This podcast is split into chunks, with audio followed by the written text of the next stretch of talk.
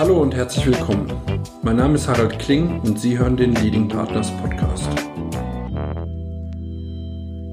Und wieder redet irgendjemand über Personalberatung, Human Resources Management, wie man noch besser mit Mitarbeitern umgeht, wie man sie noch besser findet, Informationen, die Licht ins Dunkle bringen, die Strukturen aufzeigen. Das sind Themen, die sicherlich sehr spannend sind, aber eigentlich interessieren sie uns weniger. Für uns sind drei Themen so relevant, dass wir sie zum Anlass genommen haben, unser Unternehmen danach auszurichten. Zum einen Executive Search, also das Suchen und Finden von Fach- und Führungskräften, die Unternehmen wirklich weiterbringen, je nachdem in welcher Situation das Unternehmen ist, äh, in der Expansion, vielleicht im Abbau, im Umbruch, in der Transformation, in der Internationalisierung. Also Themen, die so mächtig sind, jedes für sich, dass sie auch eine bestimmte Art von Management brauchen und auch von Spezialisten, die in den Phasen Entscheidendes leisten können, müssen, sollen, dürfen. Dann ein zweiter Bereich, das Thema Executive Advisory, also sozusagen Sparringspartner zu sein für das Management eines Unternehmens, für Geschäftsbereichsleiter, vielleicht auch für den HR-Bereich, um dabei zu helfen, Investoren zu finden, um dabei zu helfen, Übernahmen richtig zu werten, Post-Merger-Integrationsbegleitung, also beim Zusammenschluss von Unternehmen dafür zu sorgen, dass die richtigen Team-Settings auch zur Fortsetzung des gemeinsamen Erfolges beitragen. Und dann drittens auch das Thema Collaborations, also das Verbinden von Menschen mit Marken, von Testimonials mit Unternehmen, die auf der Suche nach einem Gesicht sind und auch das Verbinden von Menschen, die eine gute Geschäftsidee, aber vielleicht den nötigen solventen Partner suchen und ihn bislang nicht gefunden haben, um diese Geschäftsidee eben erfolgreicher machen zu können. Das sind die Themen, die uns auch in den kommenden Folgen unseres Podcasts immer wieder begleiten werden.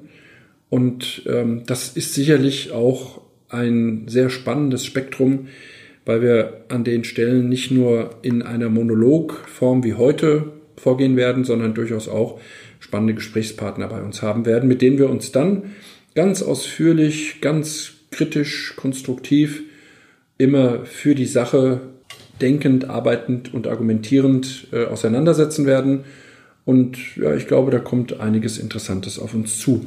Das Thema heute, die Bewertung von Walking Assets für Unternehmen, ist aus meiner Sicht ein ganz zentrales Thema. Das sehen wir in verschiedenen Branchen. Sicherlich ein Thema bei Unternehmensnachfolgen, speziell wenn sozusagen die Inhaberfamilien bei inhabergeführten Unternehmen dann die nächste Generation in die Unternehmensführung einbetten und das nicht-Familienmanagement in irgendeiner Form integriert bleiben soll, involviert bleiben soll und auch den Übergang mit begleiten soll. Aber durchaus auch bei Firmen, zum Beispiel im Consulting-Umfeld, die am Ende des Tages natürlich zum Beispiel bei Übernahmen durch andere Beratungsgesellschaften darüber nachdenken und sinnieren, ja, was wird denn jetzt hier eigentlich verkauft?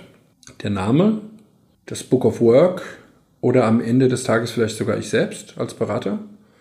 Wie gehen die damit um? Was macht Sinn? Was macht keinen Sinn? Womit haben wir es in diesem großen Umfeld eigentlich zu tun? Und das ist ein so spannendes Thema dass man damit eigentlich Stunden füllen könnte. Die Zeit haben wir natürlich nicht.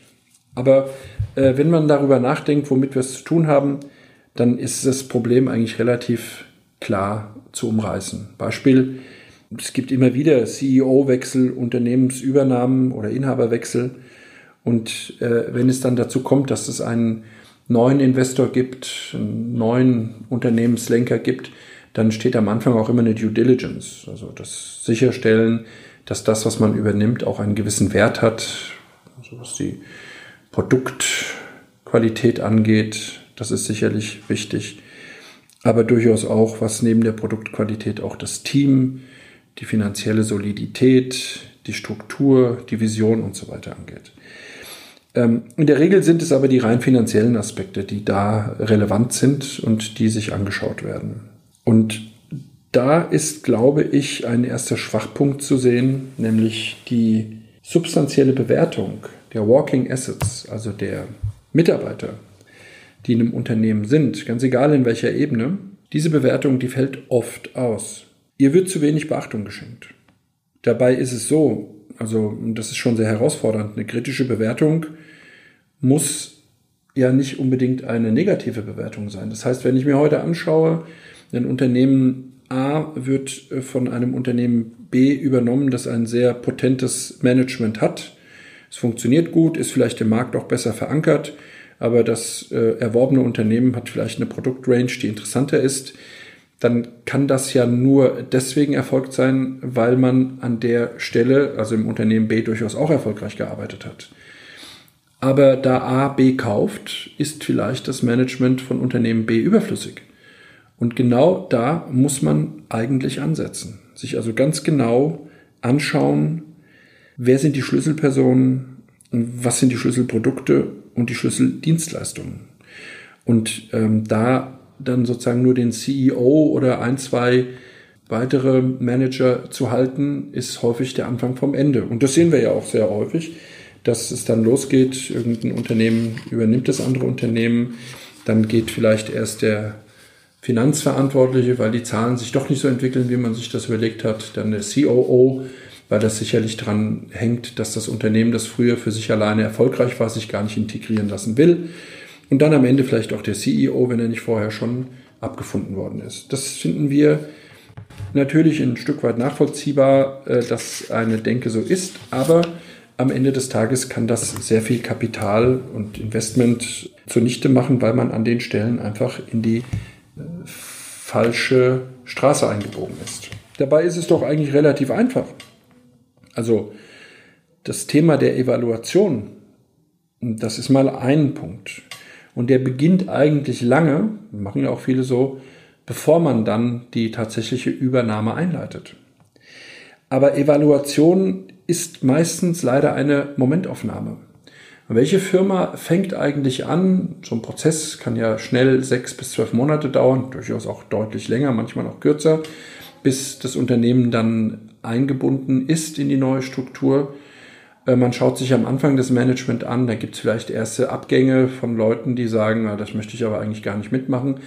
Aber am Ende des Tages sieht man dann irgendwo den Zeitpunkt, äh, den Tag der Übernahme kommen und äh, sechs, neun, zwölf Monate seit dem ersten Gespräch hat man vielleicht an der einen oder anderen Stelle nochmal irgendwelche Fragebögen ähm, ausgetauscht und beantworten lassen von den Schlüsselpersonen. Aber das war das Einzige, was man an Kontaktprogramm hatte. Und das ist einfach zu wenig. Das führt dann dazu, dass irgendjemand jetzt einen neuen Eigentümer hat, mit dem er zu tun hat, der ihn vorab mal angeschaut hat, und die große Chance vertan hat, diese Beziehung zu pflegen. Also die nachhaltige Stärkung der Beziehung zwischen den Mitarbeitern, dem erwerbenden und dem verkaufenden Unternehmen und vor allen Dingen den Mitarbeitern in beiden Unternehmen einfach so aufzubauen, dass man über diese Kontinuität auch eine stetige Verbesserung hinbekommt. Das hilft nämlich in der Regel immer, um die Personalfluktuation zu reduzieren. Und wenn man das noch verbindet mit einer fairen, sauberen Bewertung der Mitarbeiterstrukturen, zum Beispiel über ein gemeinsam festgelegtes Scoring, dann hat man eigentlich schon für die Post-Merger-Integration ein unglaublich gutes Rüstzeug, was einem am Ende des Tages auch dabei hilft, dass die Mitarbeiter mit einem guten, mit einem besseren Gefühl im Unternehmen bleiben und es auch weiter entwickeln. Was ist dafür wichtig? Also zuallererst eine Strategie, die sich nicht einer ausdenkt und dann hofft, dass die anderen sie umsetzen, sondern die man gemeinsam entwickelt, die eventuell auch noch Anpassungen erfährt, wenn sich sozusagen an den Rahmenbedingungen etwas verändert, aber die ganz klar auch in einer Teamstruktur erfolgen muss, weil man damit Schwachstellen im Team bei den Einzelnen ausmerzen kann. Und das ist, glaube ich, ein ganz entscheidender Punkt, denn damit entsteht einfach eine, erstens eine, eine Verbesserung und zweitens, fast noch wichtiger, auch ein Wir-Gefühl. Durchaus in Mixed Teams möglich und immer unter Einbeziehen der Problematik, dass die Individual- oder Partikularinteressen der einzelnen Teammitglieder an den Stellen natürlich nicht überwiegen dürfen. Also wenn jemand da ist, der von Anfang an um seinen Job bankt, dann wird mit dem in Anführungszeichen schlecht Kirschen essen sein. Wenn ich es aber schaffe, sozusagen ein Teamziel auch für den Übergang oder eine Umbaumaßnahme im Unternehmen entwickelnd dann meistern zu können. Wenn ich es schaffe, also an diesen Stellen ein Wir-Gefühl durch Teamziele etablieren zu können, dann hat man an der Stelle aus meiner Sicht schon die halbe Miete. Das hilft am Ende des Tages auch, in der Außenwirkung erfolgreicher zu sein, denn so etwas spricht sich rum. Unternehmensnachfolgen, Restrukturierung, Unternehmenserwerb, das sind Themen, mit denen sehr viele Manager konfrontiert werden und sie sind eines der Top drei Themen für die Gründe, warum Top-Management Unternehmen verlässt. Aber wenn man sich anschaut, wie dem begegnet wird, man, da könnte man sagen, ja, du als Personalberater kannst dich doch darüber freuen. Aber ich glaube, ein erfolgreiches Unternehmen, das sich gezielt verstärkt, ist immer in einer besseren Position als ein Unternehmen, das ständig Replacements in irgendeiner Form durchführen muss oder Nachbesetzungen, weil an irgendeiner Stelle etwas nicht funktioniert. Und das ist ein Thema, das uns intensiv beschäftigt und auch weiterhin beschäftigen wird. Was können wir unternehmen? Im Grunde einfach relativ viel Zeit investieren in das Beobachten. Martin Buber hat mal gesagt, ich bin die Summe meiner Dus. Also was denken die Mitarbeiter, die Mitwirkenden am Umbau, der Neuausrichtung, an der Übernahme darüber? Wie empfinden Sie das? Was bedeutet das für Sie persönlich? Aber auch, was denken Sie über das Unternehmen? Über das Unternehmen, das kauft oder das Unternehmen, das gekauft wurde? Über den Nachfolger oder über den, der vielleicht in den Ruhestand geht? Was denken Sie darüber? Was sind die kritischen und richtungsweisenden Parameter für die Erfolge des Unternehmens, aber auch der Mitarbeiter? Welche Entscheidungsträger sind die Peers in den jeweiligen Peer Groups? Und wie sind die motiviert? Was hat die dazu bewogen, im Unternehmen zu sein, zu bleiben und auch in der Zukunft bleiben zu wollen? Welche vorhersehbaren Themen gibt es und welche unvorhergesehenen Themen können eventuell auftauchen? Was kann passieren und wie wird das Unternehmen damit umgehen? Da ist möglichst viel Klarheit wichtig. Und deswegen glaube ich, dass man hier relativ klar auf drei Punkte reduzieren kann, um Mitarbeiter zu begeistern und damit auch zu halten. Also erstens, ihre Stärken stärken.